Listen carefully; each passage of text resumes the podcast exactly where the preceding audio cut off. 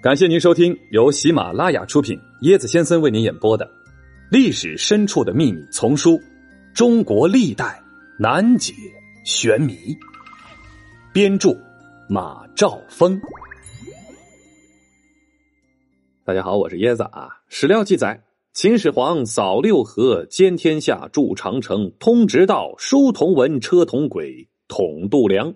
完成了他的统一中国大业之后，于秦始皇二十六年（公元前两百二十一年）做了一件大事儿，他收缴了天下兵器，也铸了十二个各重千担的大铜人，立在阿房宫的前殿。秦朝仅存在了十五年，留存下来的史料也很有限。秦始皇为何铸造十二铜人？铜人究竟有多重多高？在当时的技术条件下，怎样铸造的呢？在什么地方铸造的呢？又是谁铸造的呢？又是怎么消失的？有没有重新发现的可能性？这些问题均成为千古之谜。咱们今天啊，就带着这个问号进入今天的故事——十二铜人之谜，揭秘八十吨巨物。秦始皇十二铜人，今何在？关于这个秦铜人的重量啊，史料中有重各千担，中小者皆千担也，各重三四十万斤，各重二十四万斤啊，种种记载。为什么会有这四种数字呢？啊，这些数字均属于估计数字，千担之说也只是泛指。十二枚铜人不是一样大，也不是一样重。小则千担，那大的应该肯定要大于千担了。担是秦时候的重量单位，一担为六十千克。听好喽，在秦代的时候呢，一斤等于现在的两百五十六点二六克。那如此计算下来，最小的一尊铜人重量也在三十吨以上，大的则在八十七吨以上。说完重量，咱们来说它的高度。史料记载有三种说法。一种说法是高三丈，一种说法是坐高三丈，还有一种是有大人长五丈，足履六尺，皆宜敌服。这就是说呢，秦铜人的高度有三种可能：一种呢是三丈，就是和现在的八点一二米；另一种是五丈，就是十三点七米；第三种呢可能是向高加上这个坐高，拿现在来说就是十六点二四米。根据相关的资料考证，秦铜人当为十六点二四米。秦始皇为什么要铸造这十二个铜人呢？啊，我刚刚说了啊，收缴兵器啊。关于这个问题呢，至今呢还是众说纷纭。呃，民间主要的流传着以下两种说法。第一种说法是，有一天呢，秦始皇做梦，梦到天象大变，昏暗无光，鬼神作怪，然后就惊恐不已。在万般无奈之际，有一个道人前来指点迷津，至十二铜人方可稳坐天下。哎，秦始皇梦醒之后，就下令将全国的兵器收缴集中于咸阳，铸成十二个铜人。有的学者就提出了，秦始皇一生极信方士道人之言，在联系开国不久的担忧的心情，啊，此说是可信的。另一种说法呢，就是。秦始皇在统一全国之后，始终在忧虑和思考着如何长治久安呢？使江山传之万世的这个问题。而要坐稳天下，江山永固，那首先要解决的一个问题就是应该收缴和销毁流散在民间的各种兵器。关于这一点呢，还流传着一个故事，说有一天，秦始皇在群臣陪同下观看无水火流星和各种杂耍。正在兴高采烈之际，忽见一对杀气腾腾、手执刀剑干戈的武士上场表演。秦始皇见了之后，触动了心病。哎呦，看完之后啊，日思夜想，寝食难安。这个时候呢，正逢这个农民林桃送来一条消息，说是见到了十二个巨人。当地还盛传着一首童谣，说：“取去衣，显于金；百邪辟，百瑞生。”秦始皇听后正中下怀，啊，情绪为之一振，于是便假托征兆，借助天意，下令收缴民间所有的兵器，集中于咸阳，铸成了十二个铜人。另外呢，这十二个铜人呢，座下皆空，有一根绳相连，扯其一端，十二个铜人同时可换弓转调，演奏乐曲。嘿，可见，呃，设计它的人，包括它的制造工艺，相当的高超。应该说呀，秦始皇收兵器造铜人，完全是出于政治上安定的考虑。至于假传天意，只是使之合法化的一种策略。哎，这是不少咱们的中国统治者所惯用的伎俩。据《关中记》这本书记载，所铸铜人坐高三丈，胸前有李斯撰文、蒙恬亲自笔书的铭文。根据史料记载，秦铜人的铭文李斯传、蒙恬书，由此可知，铸造铜人应该是国家的大事。啊，根据常识，凡是具有纪念意义的标志性建筑、器物、图案，那它的尺寸及造型都不是随便定的，都是有一定寓意的。秦铜人的十二个寓意，寓意什么呢？啊，王根泉研究认为，古时把大地分成十二地支，十二个地支统合起来就是大地。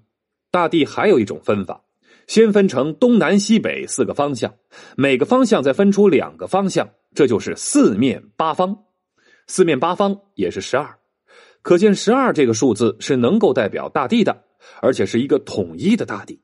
那大地不就是天下吗？那我秦始皇所建的不就是一个天下统一的封建王朝吗？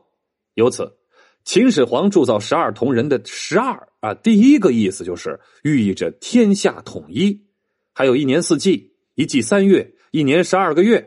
啊，如此往复便是千秋万代，两者合一，十二这个数字解密之后就是天下统一，千秋万代。而秦铜人呢，应该是中国历史上中华民族第一座和平统一纪念碑。是归隐还是殉国？铭记李师师下落成谜，快跑啊！这个人吃了什么怪东西，变身砍人狂魔？惊心，关羽难道是被刘备和诸葛亮害死的？嘿嘿，跟我一起穿越吧！更多精彩都在这本书里哦！欢迎您的订阅转发，我是椰子先生，欢迎您跟我一起探索历史。两千多年前的秦代。能铸造八十多吨的铜器，实属奇迹。它是采用什么方法制造的呀？是地坑法铸造法。地坑法，呃，就是在地下挖个大坑，一坑呢做成这个范模，铸成之后挖开地坑，将铸器拖出来。铸器小，容易拖出来运走；铸器太大，拖出了坑又成了问题。这秦时的设计者呀，想出了办法，在地面上筑台，在台中间做范。铸成之后破坏铸台，铸器即可容易运走。铸下一个的时候补好铸台，重做范模。这个范的问题解决了，铜水融化的问题又如何解决呢？根据以往的考古发现，在殷墟安阳小屯一带，发现了一个冶炼的一个遗址。哎，这发现有很多的干锅残片，经复原呢，可成铜液十二点七千克。由此推算，铸造铜人需要三千到五千套这样的设备方可完成。这么多套设备需要数万人操作呀！哦，分散熔铜容易呀，统一浇铸就难了呀。其配合协调的问题是很难解决的。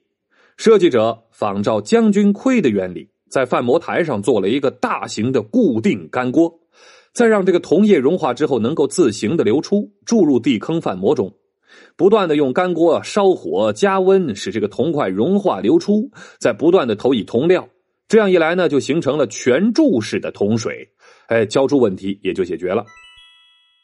那么这个十二个铜人的结局如何呢？他们在哪儿呢？啊，《关中记》就说了：董卓坏铜人于二枚，喜清门里。魏明帝欲将易洛再到霸城，众不可治。后石继龙喜之业，苻坚又喜之长安，而毁之。王根权啊，精心的查阅史料，结果发现被毁说有误。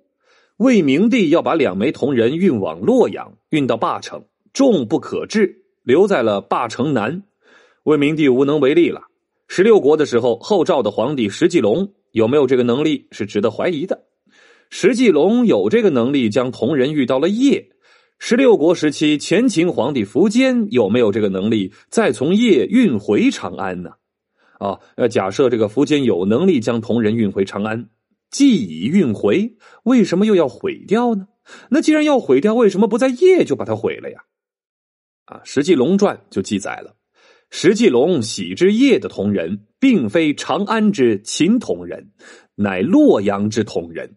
如此，苻坚运回长安并毁掉的同人是洛阳同人，而非长安秦同人。魏明帝要将铜人运往洛阳，当时采用的是滚木法。而如果采用的是这个方法，那么两枚铜人同时起运的可能性就很小，应该是分别运送。由此推知，魏明帝景初元年（公元两百三十七年），两尊铜人就分开了，一尊仍留在古长安城内，就是现在的西安市未央区张家堡一带；一尊在古灞城南，那现在的西安市临潼区新丰一带。呃，当时一定是卡在哪一个低洼的河道内，后被泥沙所埋。我们有充分的理由相信，这两个铜人到现在还尘封在人间。今后有可能因为偶然的机会重见天日，再现当年之风采。咱们期待吧，我们能看见那一天。本集的趣味链接，好的，本集没有趣味链接，我们下一集再见。下一集可不一样了，下一集咱们来说世界第八大奇迹——我国的兵马俑。